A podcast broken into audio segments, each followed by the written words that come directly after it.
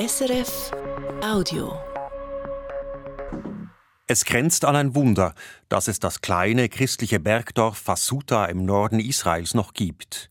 Es grenzt auch an ein Wunder, dass die Familie der palästinensisch-israelischen Schriftstellerin Fida Chiries aus dem Exil in dieses Dorf zurückkehren konnte. Denn ihr Vater hatte jahrelang den bewaffneten Kampf gegen Israel unterstützt. Ein Kampf, der bis heute nichts als Blut und Tränen gebracht hat.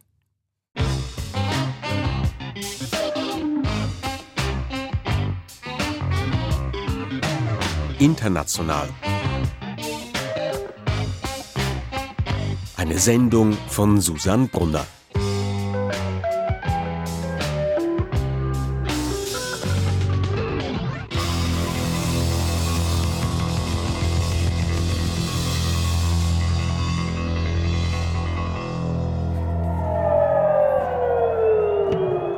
Israel Anfang Oktober 2023.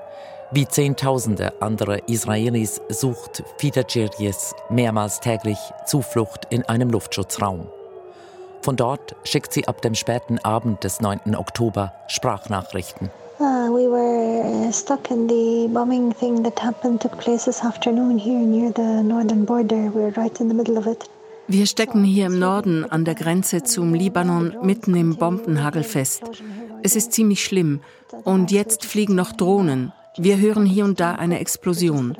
Wir sitzen es einfach aus. Ich hoffe, euch ist nichts passiert. Am 7. Oktober greift die extremistische Hamas aus dem Gazastreifen Israel an. Sie massakriert mehr als 1200 Israelis, entführt über 200. Noch am Tag des Terrors bombardiert Israel den Gazastreifen. Der Krieg tötet schon in den ersten Wochen Tausende von Palästinensern, ebenso israelische Soldaten und Geiseln und weitere Zivilpersonen. Raketen treffen Israel aus dem Gazastreifen, manche auch aus dem Libanon. Ich spürte schon lange, dass die Situation einmal explodieren würde, aber ein solches Ausmaß hat niemand erwartet. Sagt die palästinensisch-israelische Schriftstellerin. Erst noch war Fida Djerjes auf Lesetournee mit ihrem Buch Stranger in My Own Land, Fremde im eigenen Land. Und nun, seit dem 7. Oktober, holt sie ihre traumatische Familiengeschichte, die sie in diesem Buch aufgearbeitet hat, mit voller Wucht ein. Uh, uh, uh, Wir sind eben aus dem Luftschutzraum gekommen. Der gegenseitige Beschuss hier an der Grenze war heftig. Ich sitze hier und erlebe wieder dieses Trauma, das sich seit meiner Kindheit ständig wiederholt. I'm sitting here now, obviously, and going through all this, and it's bringing back, you know, the repeated trauma of all the previous times.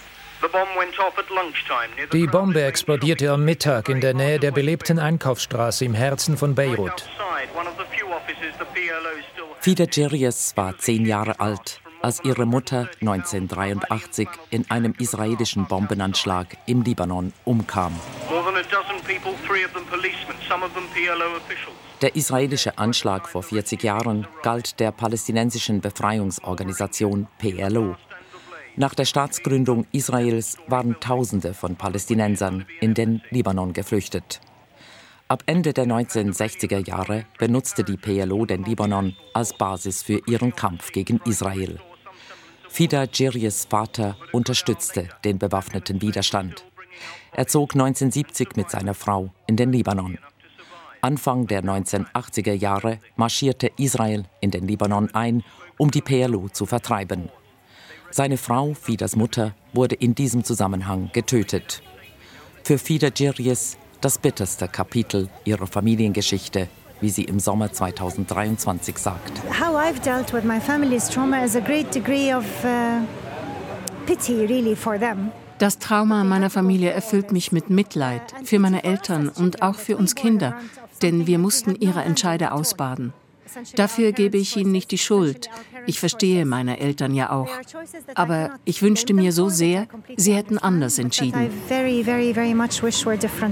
Die Eltern der heute 50-jährigen palästinensisch-israelischen Schriftstellerin stammen aus dem Bergdorf Fasuta, rund vier Autostunden von Jerusalem entfernt, ganz im Norden Israels.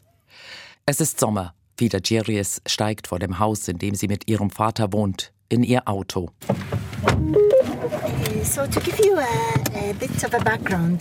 Fasuta ist ein katholisches Dorf in Galiläa. Die israelisch-libanesische Grenze ist nur zwei Kilometer entfernt. Wenn es nicht so dunstig wäre, würden wir sie von hier aus sehen. Nach Beirut bräuchten wir eine Stunde, wenn die Grenze offen wäre. Uh, die Grenze zwischen Israel und Libanon ist aber geschlossen. Die beiden Länder sind verfeindet bis heute. Als israelische Staatsbürgerin darf Fida Giries nicht in den Libanon reisen, obwohl sie 1973 in der libanesischen Hauptstadt Beirut geboren wurde. I was born in Beirut. I came back here really at the age of 22. Erst mit 22 habe ich dieses Dorf, aus dem meine Eltern stammen, zum ersten Mal gesehen. Uh, Dass die palästinensische Familie aus dem Libanon nach Israel zurückkehren durfte, grenzt an ein Wunder.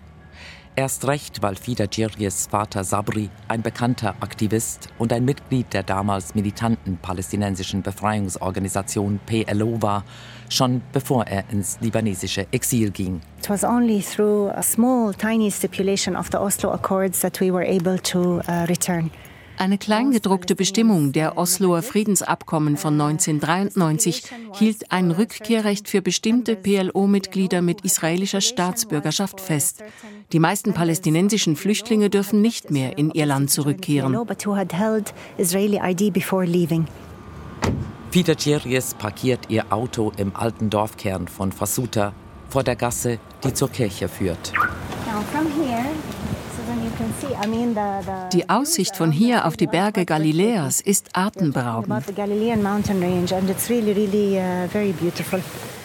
Vida Giries weiß noch genau, wie sie sich fühlte, als sie Ende 1994 erstmals hier stand.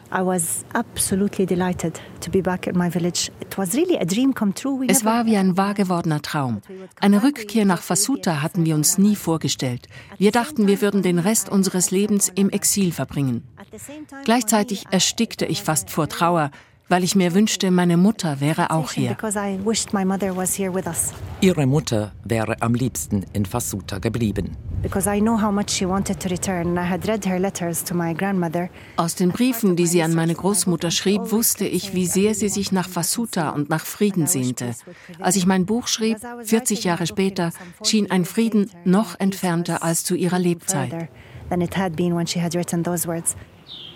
Wir betreten die Kirche, wo die heute 50-jährige Schriftstellerin bald nach ihrer unverhofften Rückkehr nach Israel heiratete. St. Elias Church, the patron saint of the village, it's a, a Catholic uh, Melkite. Die St. Elias Kirche. Diese Gemeinde ist melkitisch-katholisch. Die Kirche hat sich in den letzten 100 Jahren kaum verändert. Sie gibt einem das Gefühl von Kontinuität. Uh, what's the word? Continuity. Doch mit der Kontinuität in diesem früheren palästinensischen Bauerndorf war es vorbei, lange bevor Fida Djerius geboren wurde. Am 14. Mai 1948 erklärt David Ben-Gurion die Unabhängigkeit des jüdischen Nationalstaates Israel. Es kommt zum ersten arabisch-israelischen Krieg mit Tausenden von Toten. Rund 700.000 Palästinenserinnen und Palästinenser werden vertrieben oder flüchten. Die arabischen Staaten und Israel geben sich dafür bis heute gegenseitig die Schuld. Fida Djirjes Vater Sabri war damals zehn Jahre alt. Jetzt ist er 85. Abgemagert nach einem Spitalaufenthalt sitzt er wegen der Hitze neben einem Ventilator. Bekannt für sein hebräisches Standardwerk Die Araber in Israel, kann sich Sabri Djirjes an jedes Detail des Sommers 1948 erinnern.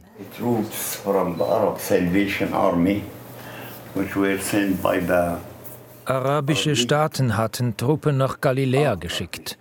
Sie kamen nach dem 15. Mai 1948, als die Israelis alle großen Städte in Palästina besetzt hatten. Israelische Truppen hatten wir hier oben noch keine gesehen. Aber der Sommer war von Kriegsnachrichten geprägt.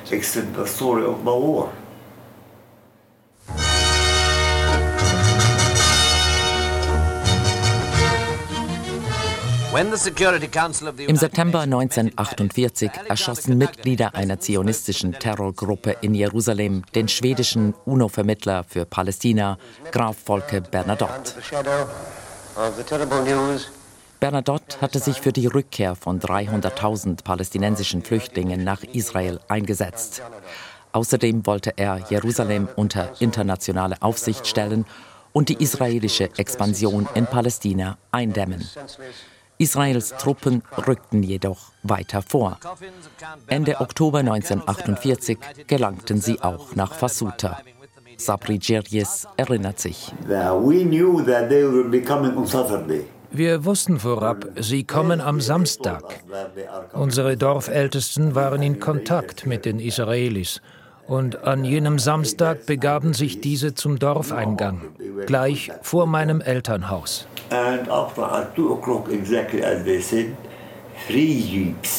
Punkt 2 Uhr nachmittags fuhren drei Jeeps vor. Im ersten saß nur ein Fahrer. Auf dem zweiten und dritten Jeep waren Maschinengewehre montiert. Die Bevölkerung hieß die Israelis willkommen und führte sie zum Pfarrhaus. Die Israelis hätten nur ein paar Waffen eingesammelt und am nächsten Tag seien sie wieder gegangen. Anfang 1949 seien sie wiedergekommen, um eine Volkszählung zu machen. Jeder im Dorf habe eine Nummer erhalten. Bis heute ihre israelischen ID-Nummern, sagt Sabri Girjes. Doch bald änderte sich die Atmosphäre. Afterwards, during the Bring An Summer of 1949, im Frühling und Sommer 1949 wollten sie uns dreimal vertreiben. Einmal hatte die halbe Bevölkerung das Dorf bereits verlassen. Aber gut vernetzten Dorfbewohnern gelang es, uns wieder zurückzuholen und unsere Vertreibung zu verhindern. I mean, the village of Masuta only. Die damals rund 1000 christlich-palästinensischen Einwohnerinnen und Einwohner von Fasuta durften also bleiben. Die umliegenden, mehrheitlich muslimischen Dörfer hingegen verschwanden. Sumata verschwand, Ikerit verschwand. Unser Dorf stand ziemlich einsam da, ohne Nachbarn. We had no other neighbors. All of the neighbors has vanished, gone away.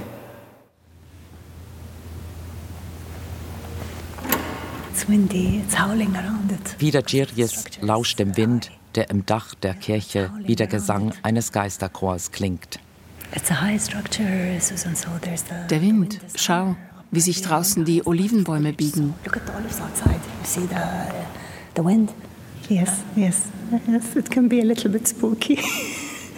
Manchmal tönt der Wind hier drin etwas gespenstisch. Die verschwundenen Dörfer, die Vertriebenen, All das sei im Dorf heute kein Thema mehr, obwohl noch Arabisch gesprochen werde. Die Leute haben Angst. Nur eine Handvoll Akademiker und Journalistinnen bezeichnet sich offen als palästinensisch. Die meisten sagen, ich bin ein israelischer Araber oder einfach nur, ich bin ein Christ. Wir haben ein echtes Problem, wie wir uns definieren sollen. Die Zeit der Militärherrschaft sitzt noch tief in den Menschen. We still have the ethos of military rule here in the sense it's still ingrained in, in people's uh, psyches. Nach ihrem Unabhängigkeitskrieg bauten jüdische Israelis ihr Land auf und unterwarfen palästinensische Israelis zunächst willkürlicher Militärherrschaft. Versprochen hatte Israels erster Premier David Ben-Gurion etwas anderes. Nämlich, dass alle Bürgerinnen und Bürger Israels dieselben Rechte haben würden. Fida Chiris Vater Sabri, der als zehnjähriger Junge auf einem Esel in die entvölkerten Nachbardörfer ritt, durfte sein Dorf schon bald nicht mehr ohne Militärbewilligung verlassen. Von Ende 1948 bis 1970 durfte ich mich nicht an einem einzigen Tag frei bewegen. They didn't give me an opportunity to live alone for one single hour. Keine einzige Stunde ließen sie mich unbeobachtet. Deshalb begann ich, sie als Feinde wahrzunehmen. Zwar durfte Sabri Djiryes im entfernten Jerusalem an der Hebräischen Universität studieren, aber als Anwalt und Autor, der Kritik am zionistischen Staat äußerte, wurde er wiederholt ohne Anklage festgehalten, monatelang unter Hausarrest gestellt. Ähnlich erging es seinem jüngeren Bruder Jeris, der ihn an diesem Septembermorgen besucht. Der spätere Bürgermeister von Fasuta wurde 1948 geboren. An seine Jugend unter israelischer Militärverwaltung erinnert er sich nur ungerne. You are suppressed, you are targeted. Wenn sie dich im eigenen Land angreifen, deine Art zu leben, deine Träume unterdrücken, dir deine Freiheit nehmen, dann beginnst du dich zu fragen, warum? Und irgendwann verstand ich, es hat nur damit zu tun, dass ich als Palästinenser geboren wurde. Other than uh, the way I was born. Ich begann nach Lösungen zu suchen. Aber die Unterdrückung verunmöglichte jede Art, sich politisch oder zivilgesellschaftlich zu wehren. Sie konnten uns alles vorschreiben, was wir hören, lesen, kaufen oder wen wir treffen durften. Also kam ich zum Schluss, es gibt keinen anderen Weg als der bewaffnete Kampf. Uh, Für Fida Jerjes Onkel Jerris, damals noch keine 20 Jahre alt, war klar, die Israelis wollten das arabische Erbe Palästinas auslöschen. Mainly also, you know, to limit the growth Sie wollten die Entwicklung unserer Gesellschaft verhindern. Weniger Araber, mehr Juden. Das war ihre Staatsdoktrin. And, you know, growing the, the Jewish uh, presence.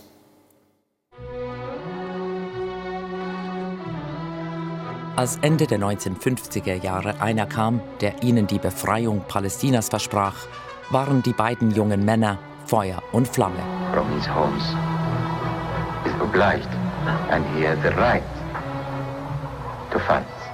Yassir Arafat, Guerillaführer und späterer Palästinenserpräsident, lehnte damals die Teilung Palästinas ab und damit auch den jüdischen Staat.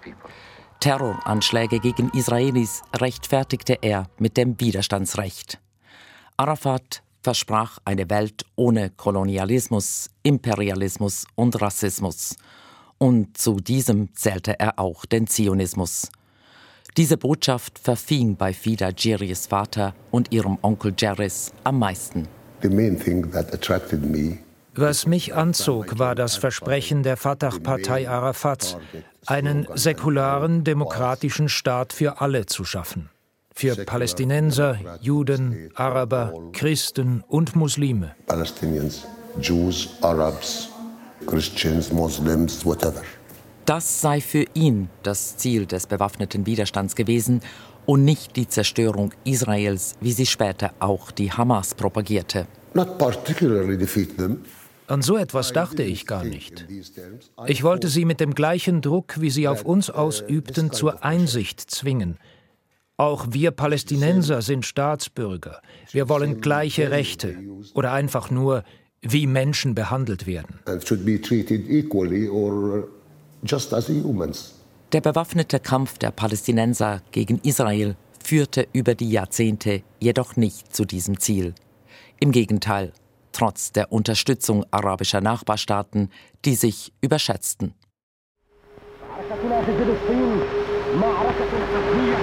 Im Sechstagekrieg von 1967 versprachen Ägypten, Syrien und Jordanien großspurig einen Sieg in der Schlacht um Palästina und verloren. Israel hingegen eroberte den Gazastreifen, die Golanhöhen, das Westjordanland und die Altstadt von Jerusalem. Der Krieg löste eine zweite große palästinensische Flüchtlingswelle aus. Mit seinen Armeen und Anschlägen verdarb es Arafat allerdings mit seinen arabischen Gastländern.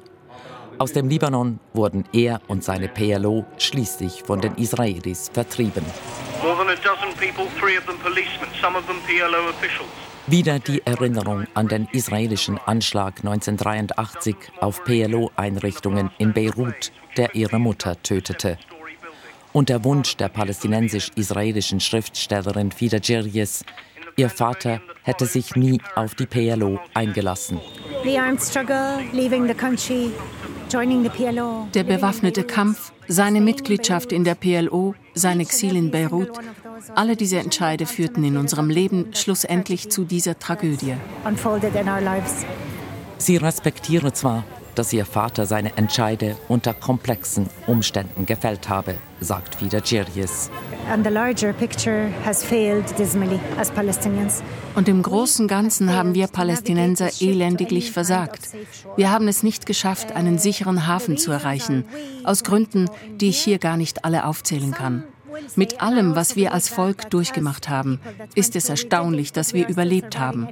Aber nur Überleben reicht nicht, um unsere Probleme zu lösen um aus der Hölle zu kommen, in der wir leben. Just merely surviving and existing as numbers isn't anymore the yardstick by which you measure success. Nach dem Tod ihrer Mutter verlassen Pida Girgis, ihr Vater und ihr Bruder den vom Bürgerkrieg zerrissenen Libanon und lassen sich in Zypern nieder. Zehn Jahre später, 1993, verkündet der damalige US-Präsident Bill Clinton einen Durchbruch beim Oslo-Friedensprozess. A moment when we dare to pledge what for so long seemed difficult even to imagine. Der israelische Premier Yitzhak Rabin und PLO-Chef Yasser Arafat unterzeichnen eine Prinzipienerklärung über die vorübergehende Selbstverwaltung der Palästinenser. The world today thanks Prime Minister Rabin, Foreign Minister Perez and Chairman Arafat. Dank den Oslo-Abkommen darf die Familie Djerjes 1994 aus ihrem Exil nach Israel zurückkehren.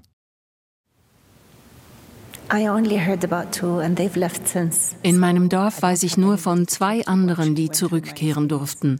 Sie leben aber nicht mehr hier. Die meisten Palästinenser, die überhaupt zurückkehren durften, leben in Gaza oder im besetzten Westjordanland, wie es die Oslo-Abkommen vorsahen. Die Hoffnung der Oslo-Friedensabkommen währte nicht lange. Im November 1995, knapp ein Jahr nach Vida Girjes Rückkehr nach Israel, erschießt ein jüdischer Extremist den israelischen Premierminister Yitzhak Rabin. Nach der Ermordung Rabins gerät der Friedensprozess ins Stocken und bricht im Jahr 2000 vollends zusammen. Die Folge eine Radikalisierung auf beiden Seiten der blutige zweite Palästinenseraufstand, eine Welle von Terroranschlägen in Israel, der Bau der über 700 Kilometer langen israelischen Sicherheitsmauer, hinter welcher die palästinensische Bevölkerung im Westjordanland unter israelischem Militärrecht lebt. Der Bürgerkrieg zwischen den beiden Palästinenserparteien Fatah und Hamas, der ungebremste Bau jüdischer Siedlungen auf Land, welches für einen Palästinenserstaat vorgesehen wäre, eine Zunahme der Gewalt in den besetzten Gebieten. Aus heutiger Sicht gibt es nichts, was am Oslo-Friedensprozess gut war, außer vielleicht, dass sich die Palästinenser mit einem künftigen Staat auf die Weltkarte setzen konnten und somit zu Ansprechpartnern für die Staatengemeinschaft der UNO wurden. Aber nicht einmal das wussten die Palästinenser zu nutzen. Die palästinensisch-israelische Schriftstellerin ist in die israelische Stadt Haifa gekommen, um über ihr Buch zu reden. Drei Wochen vor dem Hamas-Angriff auf Israel und dem Beginn des Gazakrieges klingen ihre Worte über den Zustand der palästinensisch-israelischen Beziehungen schon fast prophetisch. The message from the book was that I look on this with a, with a large degree of a feeling of utter tragedy. Ich sehe die Situation mit einem Gefühl absoluter Tragik. Heute sind wir nach all den Jahren des Kämpfens an einem viel, viel dunkleren Punkt, als wir je waren. Das palästinensische Volk hat meiner Ansicht nach seinen Kompass verloren. Es weiß nicht mehr, was tun oder wie es weitermachen soll. Wir schreien bei der internationalen Gemeinschaft um Hilfe, aber diese hat in den letzten 100 Jahren nichts für eine echte Lösung getan und wird es höchstwahrscheinlich auch jetzt nicht tun has not done anything in 100 years and is highly unlikely to do anything now. In Israel selbst sei der Konflikt tabu oder werde verdrängt. 2018 hat Israel seinen jüdischen Charakter im Nationalstaatengesetz festgehalten. Hebräisch ist seither die einzige offizielle Landessprache. Arabisch wurde von einer Landessprache zu einer Sprache mit diffusem Sonderstatus degradiert. They passed a nation state law. They they talk about, you know, nation. Sie sprechen von der jüdischen Nation und versuchen gar nicht mehr zu verbergen, dass wir hier nicht willkommen sind. Also, wenn es dir nicht passt, kannst du das Land ja verlassen. Das ist auch ihr Ziel. Mit diesem Ziel wird in Premier Netanyahus Israel offen Wahlkampf gemacht.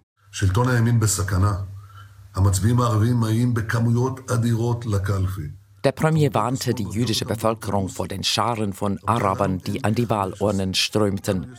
Und sein heutiger Finanzminister, der rechtsextreme Bezalel Smotrich, sagte im Parlament, Ben Gurion hätte 1948 ganze Arbeit leisten und alle Araber aus Israel vertreiben sollen. Fida Cherjes dachte, vielleicht würde sie sich mit ihren palästinensischen Wurzeln im besetzten Westjordanland unter ihren Leuten wohler fühlen als in Israel. Aber dort wurde sie um ihre Bewegungsfreiheit und ihr Leben in Israel benieden. Außerdem habe sie dort den Alltag der israelischen Besatzung nicht ausgehalten. Ein Augenschein im Flüchtlingslager Jenin im September zeigt warum.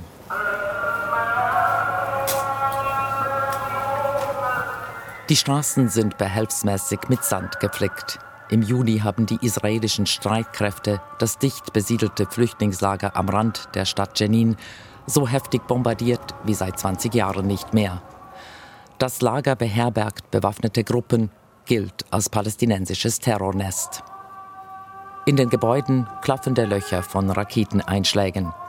Unbeschädigt geblieben ist ein Internetspielsalon, der mit Bildern von bewaffneten Kämpfern zugekleistert ist. Gegenüber einem schwer beschädigten Haus wohnt der zehnjährige Jahid mit seinen Eltern und seinen drei Geschwistern. Der schmächtige Junge zeigt im Wohnzimmer auf Einschusslöcher in der Wand.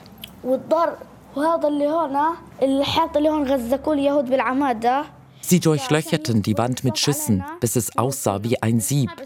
Dann explodierte etwas, das ganze Gebäude zitterte und die Steine fielen herunter. Ein Geschoss sei auf den Boden gefallen, dann eine Stichflamme. Und plötzlich hätten sich seine Ohren angefühlt wie taub und er habe nicht mehr atmen können, erzählt der Zehnjährige.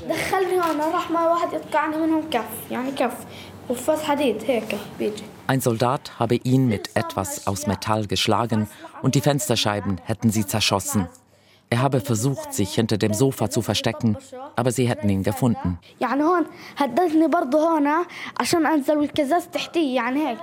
Shahid erzählt, wie ein Soldat ihn gezwungen habe, über die Glasscherben zu gehen, um einen Sack zu holen, in dem dieser Waffen vermutete aber im Sack sei nur Lego gewesen. Sie sagen immer, dass sie Waffen suchen, aber wir haben keine Waffen, keine einzige Gewehrkugel. Seit dem Kindergarten erlebe ich das. Ich habe mich daran gewöhnt, sagt Shahid. Früher, als ich das nicht kannte, habe ich noch geweint. Jetzt kommen mir nur noch die Tränen, wenn es zu hart wird sagt der zehnjährige Palästinenser Jahid im Flüchtlingslager Jenin.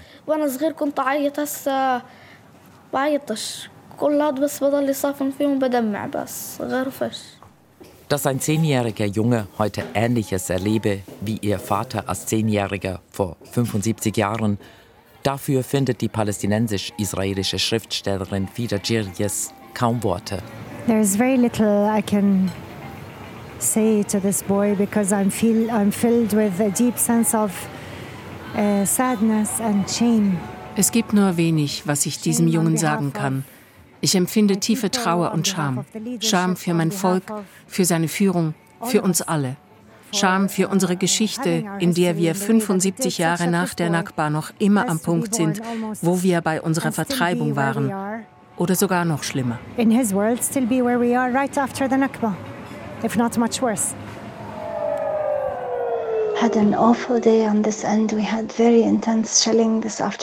Wie Zehntausende andere Israelis sucht Fida Djirjes mehrmals täglich Zuflucht in einem Luftschutzraum.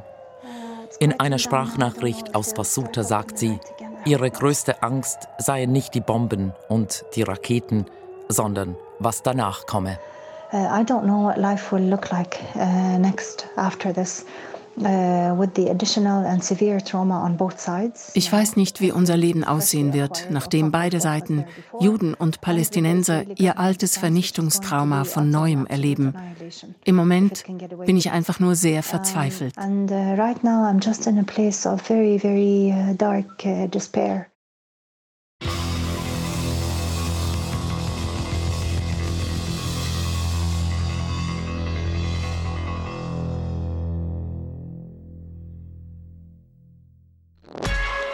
War ein Podcast von SRF.